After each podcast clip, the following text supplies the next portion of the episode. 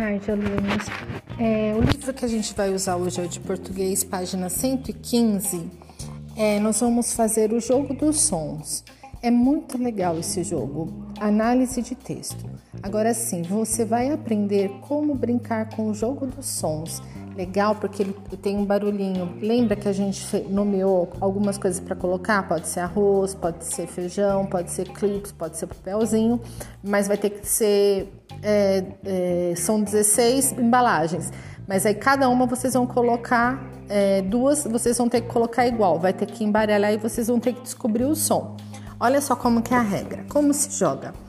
Mas não vamos fazer esse jogo agora, a gente só está estudando as regras. Se vocês quiserem fazer depois, vão juntando os potinhos de Danone ou de Yakult e aí a gente pode fazer esse jogo e realizar até quando, sei lá, é, quando você estiver em casa para jogar entre vocês, com os irmãos, tá? Bem legal. Como se joga? Número de jogadores, 2 a 4. Colocam-se todas as embalagens no centro Escolhe-se uma ordem de jogo. O primeiro jogador escolhe duas embalagens e as faz soar, agitando-as. Se ambas soam iguais, fica com elas e volta a tentar. Se não, deixa-as de novo sobre a mesa.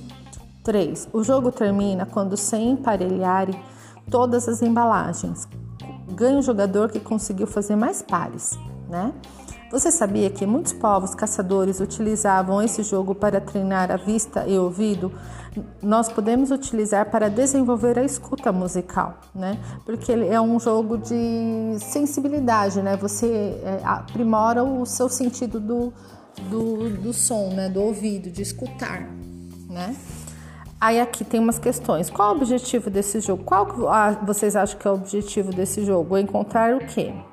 Encontrar duas embalagens que produzam o mesmo som. Já dei a resposta para vocês. Quem ganha o jogo? O que os jogadores devem fazer para descobrir quais embalagens produzem o mesmo som? O que, que os jogadores têm que fazer para descobrir isso? Onde, onde o jogo dos sons foi publicado?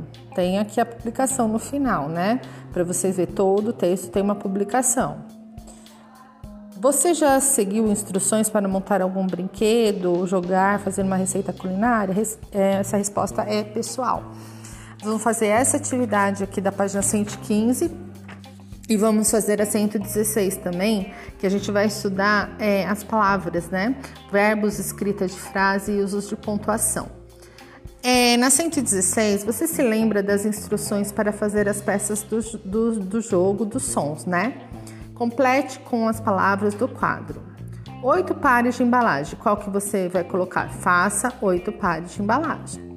Os mesmos elementos em cada par. Qual que você vai colocar aqui? Coloque, né? Então vocês vão descobrir qual que é as, as palavras, as palavrinhas aqui para colocar na frente os, dos verbos, né? São os verbos. O que as palavras que você utilizou estão indicando? Essas palavras que vocês colocaram aqui na frente, o que, que elas estão indicando? Os objetos utilizados ou a ação para construir? Aí no 2, as crianças mostradas na imagem estão brincando com jogos do som. Escreva o que você imagina que cada um está falando. O que, que você acha que, que os dois estão falando? O que, que vocês acham? Tá? Paramos aqui nessa lição da 116.